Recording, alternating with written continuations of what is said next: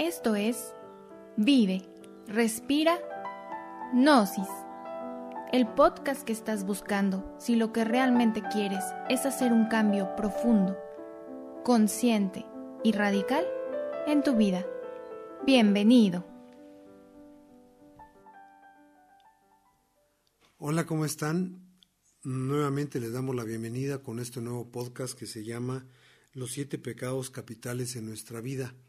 El tema de los siete pecados lo vimos en el, podcast anterior y en esta ocasión vamos a tratar de reforzarlo con el parecer que hemos nosotros experimentado en lo personal, tanto Viridiana como su servidor, y pues daremos algunos ejemplos o reflexiones de qué ha sido para nosotros este tema maravilloso que nos dejara el venerable maestro Samael Aumbeor en esta enseñanza gnóstica.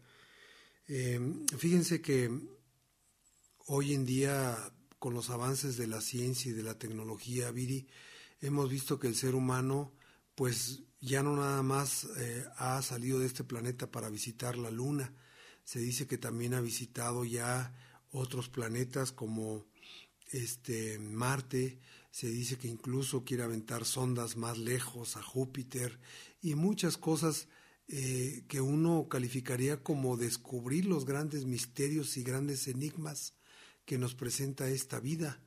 Hemos llegado a las profundidades del mar y, hemos descubierto cada vez cosas más insondables y nos sorprende y decimos, se me hace que ahora hemos encontrado el descubrimiento más maravilloso de nuestra historia como humanidad y de repente nos vamos dando cuenta que la tierra es hueca y que abajo puede haber humanidades como el Shambhala, el Shangri-La, y, eso nos parece como el descubrimiento máximo eh, que nos sorprende cada vez más de hasta dónde eh, se encuentran cosas nuevas que nos maravillan como humanidad.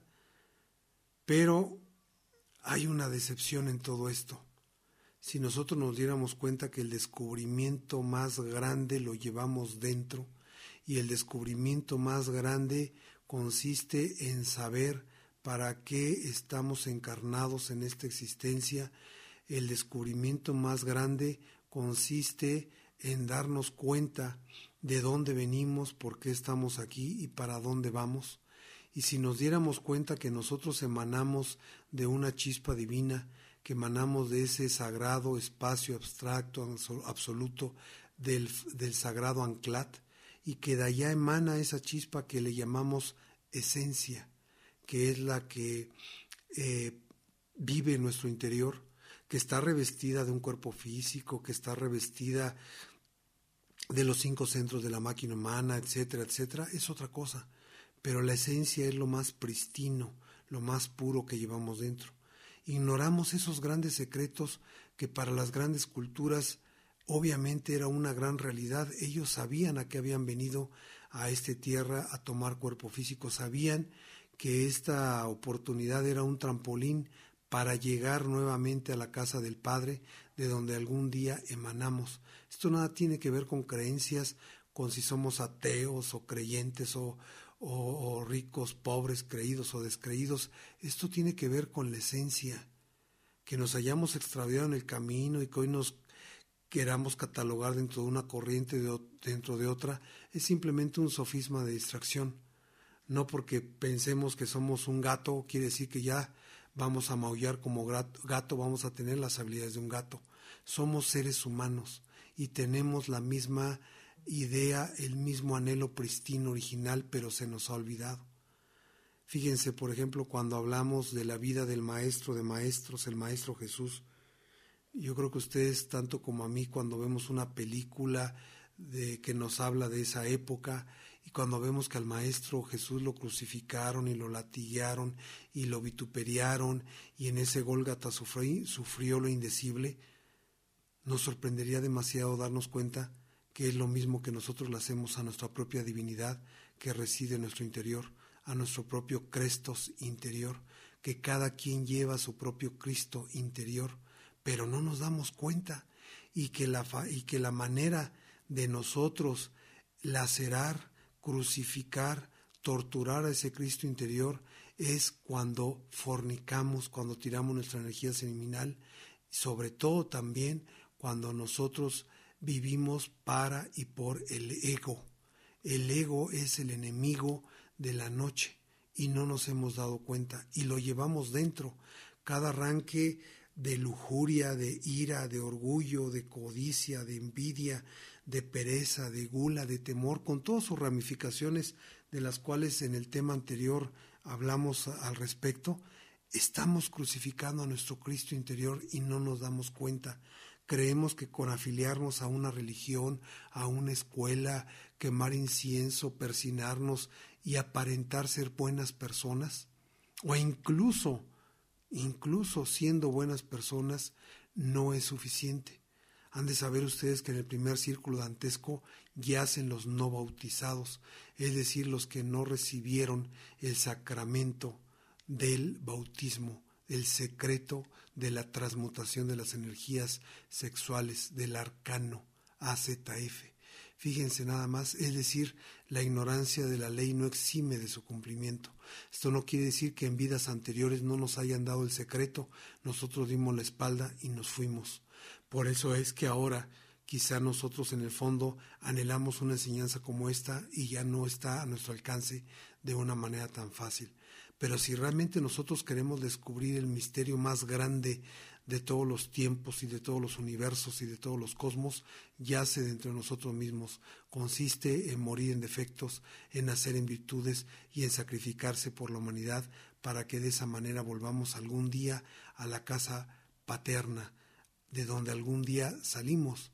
A eso se refería el Maestro Jesús cuando decía, el que quiera venir en pos de mí, tome su cruz niegues a sí mismo, es decir, muera en defectos y sígame, es decir, hagan lo que yo hago, que es sacrificarme por los demás. Entonces, todo esto tiene que ver mucho con el ego, de ahí la importancia, Viridiana, de que nosotros este tema lo tomemos no como un tema que nos distraiga, sino si realmente en nuestro interior anhelamos de verdad, no por pietismo, no por santurronería, no por mojigatería, no por una pose. Anhelamos de corazón conectarnos con la divinidad, con nuestro Padre que está en secreto, conocer de esos mundos internos maravillosos de los cuales nos hablan los libros sagrados, hay una sola posibilidad, eliminando el ego. Fíjate que acabas de mencionar varias cosas bien interesantes y una de esas es que el mejor trabajo, siempre uno tiene esa duda de a qué vine a esta vida, cuál es mi misión, cuál es mi objetivo, qué espera eh, Dios de mí. Y la verdad es que nuestra única misión es esta, morir en sí mismos, eliminar el ego. Y, y solamente así es como se nos develarán todos esos misterios donde podemos realmente palpar lo real y estar, estar cerca de, de la divinidad. El tamaño del ego que nosotros tenemos es directamente proporcional a la distancia que tenemos actualmente con nuestra triada, con nuestra divinidad, con nuestro Padre, nuestra Madre que está en secreto, que normalmente en las religiones nos ponen a, a estos seres divinos como lejanos. Y lo que perdemos de vista es que en realidad cada uno de nosotros llevamos un Padre, una Madre, un Cristo, y que nuestra misión es honrarlos, y la mejor manera de honrarlos es eliminando el ego, es muriendo en sí mismos, haciéndonos autoconscientes, es nuestro único objetivo y es para lo único que vale la pena vivir la vida. Es, es algo que a mí me, que me encanta de este tema es que yo recuerdo cuando recién entré a estos estudios, cuando empecé a descubrir la gnosis, que fue muy impactante para mí darme cuenta de todos estos egos que, que llevo en mi interior, porque pues siempre está esta idea, este falso concepto de uno mismo, donde obviamente siempre nos vamos a creer pues los más virtuosos, las eh, pues buenas personas. Y eso nos lleva también a pensar que, que nosotros merecemos lo mejor en todo momento, que necesitamos eh, recibir los mejores, este, pues tener privilegios, que somos especiales, que, venimos a esta vida a cambiar el mundo, que debemos dejar nuestra huella y un, un montón de fantasías que, que alimentamos siempre en nuestra cabeza con una falsa imagen y de pronto genera una frustración al darnos cuenta y ver nuestra vida que no se den las cosas como nosotros queremos. Y al descubrir este tema, al darnos cuenta que tenemos envidia, gula, orgullo, ira, pereza, codicia, lujuria y el temor, es, es impactante porque entonces em, es descubrir en primera que por supuesto que no somos virtuosos y en segunda a entender el por qué muchas veces lo que tanto esperamos que se nos dé en la vida no se nos da, porque nosotros hemos actuado siempre regidos por el ego. Y al principio puede ser agobiante cuando uno empieza a autoobservarse. Es, es difícil y duro reconocer y decir, ¿saben qué? Sí, soy orgulloso y soy soberbio y soy lujuriosa. No es fácil reconocer. Por eso es que el maestro Samael insistía mucho en que este camino de verdad es de valientes. Eh, necesitamos ser sinceros con nosotros mismos es muy fácil que siempre busquemos poner la cara bonita y ocultar todos esos egos, cuando la verdad no engañamos a los de afuera, a los únicos que nos estamos engañando es a nosotros mismos. Y lo único que estamos haciendo es perdiendo el tiempo, lamentablemente. Entonces el primer paso en este camino es empezar a ser sinceros y ponerle nombre a las cosas y decir sí, soy soberbio, soy vanidoso, soy iracundo. Y solo así es como vamos a ir avanzando. Y también es muy importante que tengamos paciencia en este proceso, porque repito, puede ser algo agobiante empezar a autoobservarnos. Al ver tantos egos, tantos yoes, que nos puede generar esa confusión y decir por dónde empiezo, cómo analizo, cómo reflexiono, cómo descubro realmente cómo funciona el ego. Todo esto va siendo un proceso y poco a poco nosotros vamos a ir viendo que los egos no actúan solos, es decir, no salen aislados. Normalmente siempre van a salir como en bolita, en grupitos. Y, por ejemplo, nosotros debemos empezar a investigar y a buscar ese resorte secreto de la acción. Para citar un caso, algún ejemplo claro, a, a, lo mejor yo quiero que suceda algo en mi vida, quiero conseguir algo. Y si no lo tengo, me puede surgir la ira, si no suceden las cosas tal y como yo las quiero. Entonces, de entrada puede ser la ira. Pero si yo me detengo a reflexionar y a analizar un poquito más, voy a descubrir que detrás de esa ira, detrás de ese enojo, puede estar el orgullo. Ese, eh, y viene a ser ese amiguito que está mal aconsejando a la ira y lo que explota, lo que sale, lo que uno ve es la ira, pero en el fondo, ese resorte secreto de la acción está siendo el orgullo. Puede ser el orgullo a través del, del yo merezco, del yo de la autoimportancia, de ese orgullo herido, de decir, ¿por qué no tengo lo que yo quiero? Incluso esa soberbia. Y entonces se puede relacionar también esa ira, se puede manifestar como impotencia, como intolerancia. Y entonces si se dan cuenta, ahí en ese pequeño detalle yo ya estoy citando unos 5 o 6 egos. Entonces, poco a poco así nosotros vamos a ir relacionando, vamos a ir descubriendo cuáles son los resortes secretos que mueven las acciones, las decisiones que nosotros vamos tomando en nuestra vida. Y así vamos a ir desmenuzando el, funcionamiento del ego. Por eso, repito, es muy importante empezar a ser sinceros si nada más nos vamos por lo que estamos viendo como primer... Eh, ahora sí que el, el, el maestro Samael también nos decía que nosotros normalmente nos vamos y resolvemos la primera ecuación, que puede ser lo evidente. En este caso la ira, yo exploté, me enojé, se ve que es la ira, pero nos falta resolver la segunda ecuación, la que está escondida, que vienen a ser estos egos que son más sutiles, pero que también se van manifestando. Entonces, es un trabajo constante, es un trabajo que se requiere eh, de, de ser tenaz, de ser persistente, porque el trabajo del ego, imagínense, si llevamos durante vidas con los mismos egos, pues obviamente se van a robustecer. Y nosotros, nuestro primer objetivo es empezar a observarlos. Y ya después, con verdadero arrepentimiento, de, eh, es cuando uno debe pedir con mucha oración, con mucha fe, a esa madre que tenemos en secreto, a la Madre Divina, que es la única que puede en realidad eliminar esos defectos. Así es como yo he ido un poco trabajando, observando el ego, eh, Rafa. No sé tú qué, ejemplo o cómo lo quieras, qué nos quieras compartir. Sí, eh, fíjate, Viri, amigos, por ejemplo, es importante también que entendamos que los egos están relacionados con el karma. Ya hablamos del tema del karma, del dharma, ya hablamos de la balanza de la justicia cósmica.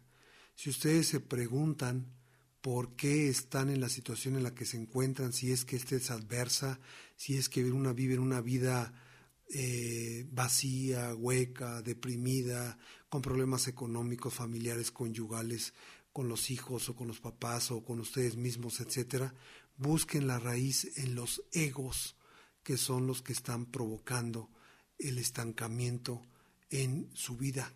No lo busquen afuera. Miren, yo lo veo en, en este país, en mi país donde estamos, y seguramente eso pasa en muchos países del mundo, en muchos habitantes de muchos países del mundo, que tenemos la mala costumbre de echarle la culpa al gobierno. La culpa de nuestros infortunios es del gobierno, del mal gobierno. Muera el mal gobierno. Pues el mal gobierno, nosotros somos los que nos gobernamos a nosotros mismos. Nosotros somos los que generamos, somos los arquitectos de nuestro propio destino. Ah, pero eso no le gusta a las personas que les digamos. Es más fácil que le digamos que la culpa son externas, que las culpas son de otros, que nosotros somos inocentes, somos blancas palomitas. Pero si hacemos eso, lo único que hacemos es engañarnos a nosotros mismos. A nosotros no nos gusta el engaño, ya estamos hartos de eso. Tenemos que ir a la raíz y la raíz es que nosotros somos los propios arquitectos de nuestros propios infortunios o de nuestros propios beneplácitos en la existencia. Pero en ambos casos tenemos que hacernos conscientes. Si yo elimino un ego determinado, por ejemplo la lujuria, hay mucho karma asociado a ese ego de otras vidas si tenemos 108 existencias o estamos en la 107 y ese ego hagan de cuenta que yo lo creé en, este último, en esta última generación humana, en, el, en la vida 23, ¿se imaginan qué tan fuerte está el ego en este momento? Entonces, obviamente, eso me genera mucho karma. ¿Por qué? Porque el karma es provocado por la repetición de, de persistir en el error. Pero como dice el hermano Samael, si yo elimino el ego, bueno, sabemos que uno hace su parte, la divinidad lo elimina a previa eh, a previo análisis concienzudo y arrepentimiento del corazón de uno como esencia, pues entonces la posibilidad de delinquir ha muerto, se ha desintegrado y por lo tanto el ego, el karma desaparece. Entonces es importante que nosotros tomemos eso en cuenta. Si queremos cambiar nuestra existencia, si queremos vivir en un nivel del ser superior, si queremos vivir más en paz y en armonía, pues necesitamos trabajar en nosotros mismos. Ahorita decías de ejemplos, Viri, y yo me acuerdo, por ejemplo, de dos, no sé por qué se me vinieron ahorita a la mente. Eh, hace tiempo yo trabajaba, yo me fui a trabajar en unas vacaciones con unos, con un pariente que tenía dinero. En ese entonces, pues a nosotros no nos estaba yendo bien.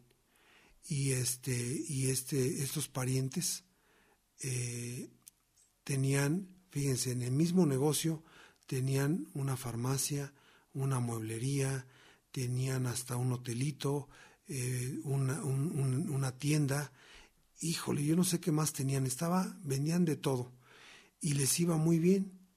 Yo me dejé mal aconsejar, yo en ese entonces estaba joven, pero me dejé más mal aconsejar y me decían, no, este, róbales.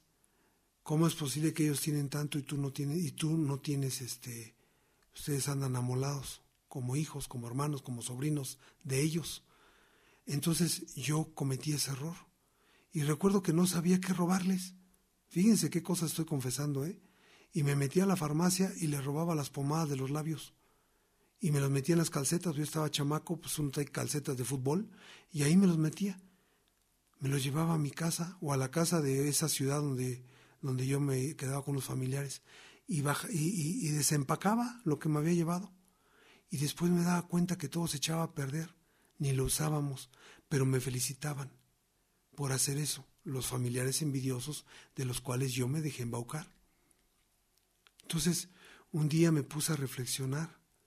Todavía yo no tenía la gnosis, esa la enseñanza llegó después, pero yo me sentía muy mal. Y me prometí a mí mismo que nunca más lo iba a volver a hacer. Después yo seguí visitando a estos familiares. Yo no sé si se dieron cuenta o no de lo que yo hacía, pero les agradezco en el alma que me siguieron recibiendo con mucho cariño. Y en una ocasión pues yo como un estudiante que dicen que cuando eres estudiante lo único que tienes como patrimonio es tu trompo, tu yoyo y tus canicas. Yo no tenía nada, tenía poquito dinerito. Y en una ocasión me dijeron, oye, fuimos a, por ahí, salimos a dar la vuelta y les hacía falta dinero, porque se les olvidó llevarlo, los familiares eh, de una mejor posición económica, y dijeron, oye, no traes tu dinero, préstame tantito para pagar los tacos, ahorita te lo regresamos llegando a los negocios. Le saqué todo mi dinero y se los di. Pues yo creo que era tan poquito dinero para ellos que la verdad se les olvidó regresármelo. Para mí era todo. Con ese dinero yo me iba a mantener todas mis vacaciones. Y nunca me lo pagaron. Y yo me sentí bien contento. Dije, qué bueno que no me lo pagaron. Si con eso abono tantito, lo mal que me siento de haberles robado en las vacaciones anteriores. Pero a lo que voy ya después con la enseñanza gnóstica, uno aprende y te das cuenta, ¿no? ¿Qué egos estaban ahí? Pues el ego de la envidia, el ego de la codicia, la mala voluntad, y ahí es donde vamos a entrar más adelante, que no nada más están los siete pecados capitales, también están los tres traidores, que es el demonio de la mente del Judas, del Judas, del Pilatos y del Caifás, de la mente, del deseo y de la mala voluntad, que también los llevamos dentro. Si yo, por ejemplo, les dijera esta misma escena que les acabo de comentar, lo dijera justificándome, lavándome las manos como un Pilato, ¿saben qué les diría?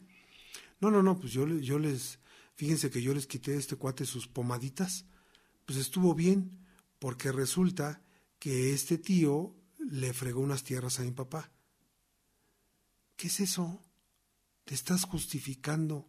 En la enseñanza gnóstica tenemos que aprender a no justificarnos. Si nosotros nos justificamos nuestros propios defectos, los estamos encubriendo y los estamos fortaleciendo. El, yudo psicológico que exige la gnosis es muy estricto. Necesitamos ser fuertes con nosotros mismos. Algo de eso comentaste tú, Viri, hace rato. El maestro Samael decía que esta enseñanza no es para los muchos, es para los machos, es para los pocos, porque no cualquiera se atreve a verse a sí mismo. Es más fácil que nosotros les hablemos de poderes, que nosotros les hablemos de facultades, que nosotros les hablemos de salidas en astral, incluso de ginas, que les hablemos de los mundos internos, intraterrenos, los ovnis, etcétera.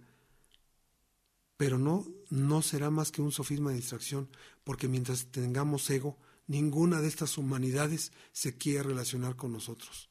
Y ninguna se va a relacionar mientras tengamos el ego porque cualquiera de estas humanidades no lo tiene. Lo eliminaron de sí mismo, de su, de, su naturaleza interior. Y para eliminar ese ego necesitas también trabajar con los tres factores, con los tres factores, perdónenme ustedes, con los tres traidores que llevamos dentro. El Judas, el Pilatos y el Caifás. No vamos a hablar ahorita de ese tema, pero sí lo dejamos puntualizado. Más adelante ahondaremos en la importancia de nunca justificarnos, de nunca lavarnos las manos y no tener mala voluntad, que de los tres traidores es el peor y ya explicaremos después por qué el famoso Caifás que todos llevamos dentro. Sibiri. Fíjate, uno de los grandes, eh, pues como obstáculos que podemos tener cuando empezamos a trabajar con la eliminación del ego, uno tú lo acabas de mencionar, el que es la justificación, y el otro extremo es el condenar el ego. También algo que nos puede atormentar mucho al empezar a descubrir todos esos yoes que llevamos en nuestro interior y esa forma en la que podemos actuar, nos empieza a generar mucha culpa. Y también el hecho de la, la culpa es otro engaño que nos hace el ego, donde entonces nos estancamos flagelándonos, culpándonos de por qué, cómo no me di cuenta y por qué actúo así, soy lo peor, soy... Si nosotros nos limitamos a, a estarnos dando golpes de pecho, la verdad es que tampoco va a haber un avance. El maestro Samael nos, nos hacía mucho hincapié en que de verdad aquí debemos buscar ese, ese, ese equilibrio. No sirve ni justificar al ego y no sirve tampoco condenarlo. Necesitamos empezar a comprenderlo. Eh, es la única manera en que nosotros podemos pedirle a la Madre Divina que lo elimine.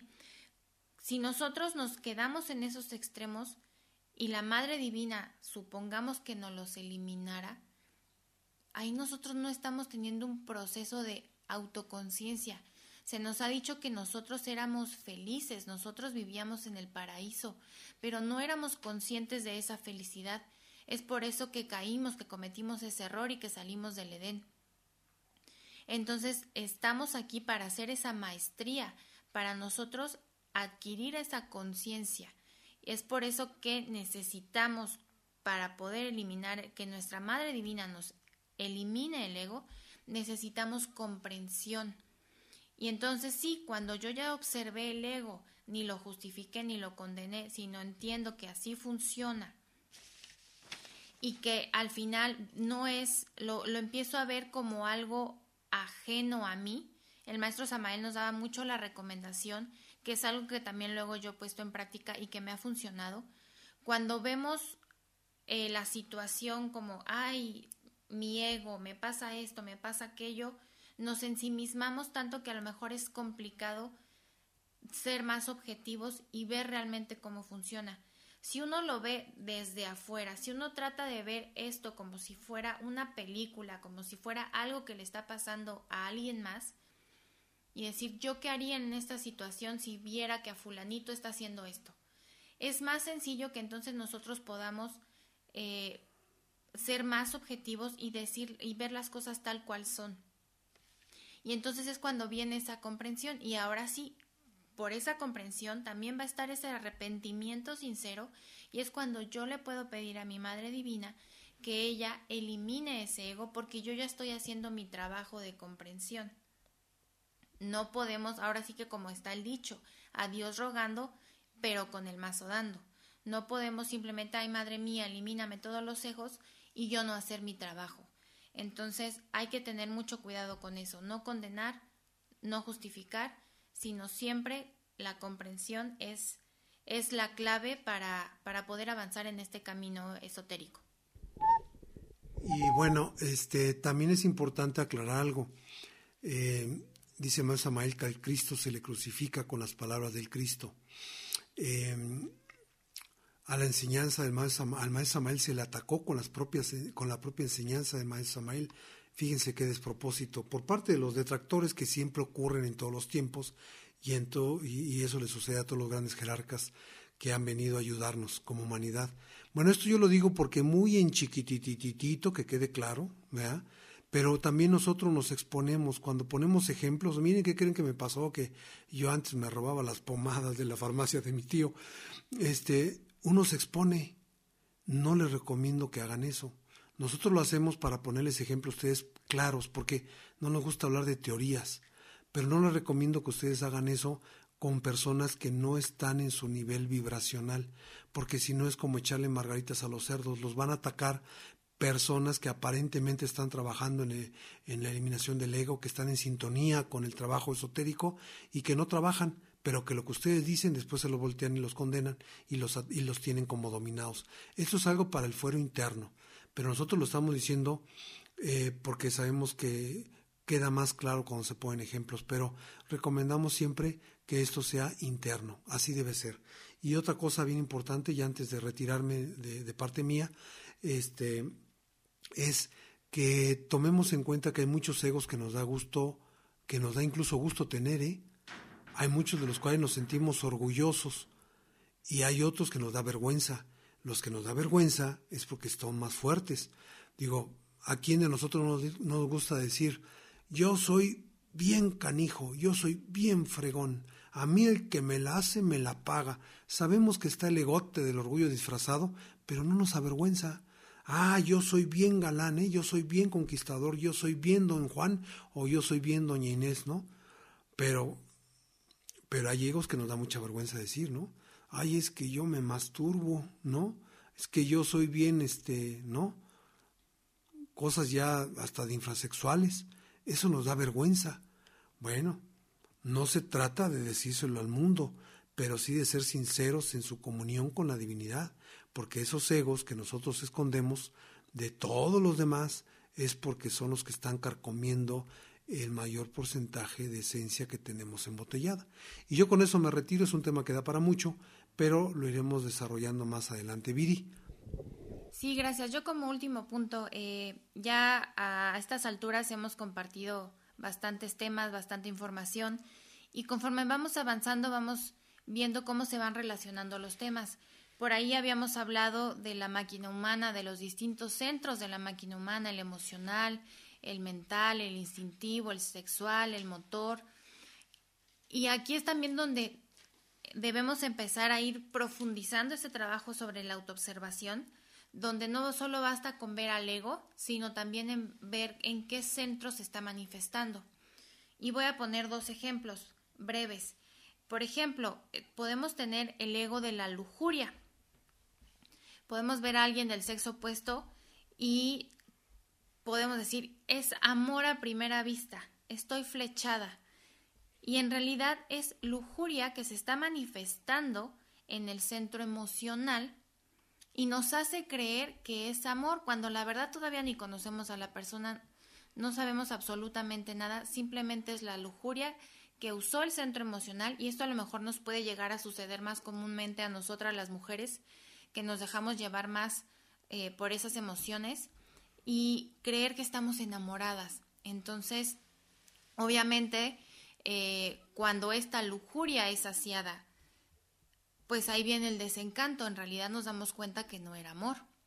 Otro ejemplo rápido y breve, eh, la pereza. Nosotros podemos ver a alguien que es muy activo, que hace muchas cosas en su día, que siempre está movido de un lado al otro, tiene mil actividades, siempre está bien ocupado, y podemos creer que esa persona no tiene pereza. Pero en realidad la pereza se está manifestando en el centro motor. ¿Y qué sucede? ¿Por qué pereza? hace creer el ego de la pereza a esa persona que tiene que estar ocupado haciendo muchas cosas, siempre para evitar tener un tiempo de calma, de reflexión y de introspección. Entonces siempre estoy tan distraído y tan ocupado en lo externo que no tengo tiempo para conocerme, para autoobservarme, para reflexionar qué estoy haciendo con mi vida, hacia dónde voy, en qué me estoy equivocando. Entonces, aguas, ahí también nos está engañando. La pereza se puede manifestar de esta forma. Y estos son solo dos ejemplos breves, hablando de la lujuria, hablando de la pereza, pero vean la importancia de observar cómo se puede manifestar en distintos centros de la máquina humana. Como bien dijo Rafa, el tema da para mucho. Nosotros seguiremos em, a lo largo de los siguientes eh, temas, de las siguientes charlas, profundizando cada vez un poquito más en esto de la eliminación del ego, porque la verdad de aquí parte todo. Si bien queremos escuchar de poderes, de, del significado de los sueños, no sé, de otro tipo de temas, siempre, siempre la base y la forma en que nosotros podemos avanzar y despertar conciencia, la base siempre va a ser la eliminación del ego. Entonces, no se preocupen, iremos profundizando. Por lo pronto es todo. Muchísimas gracias y paz inverencial.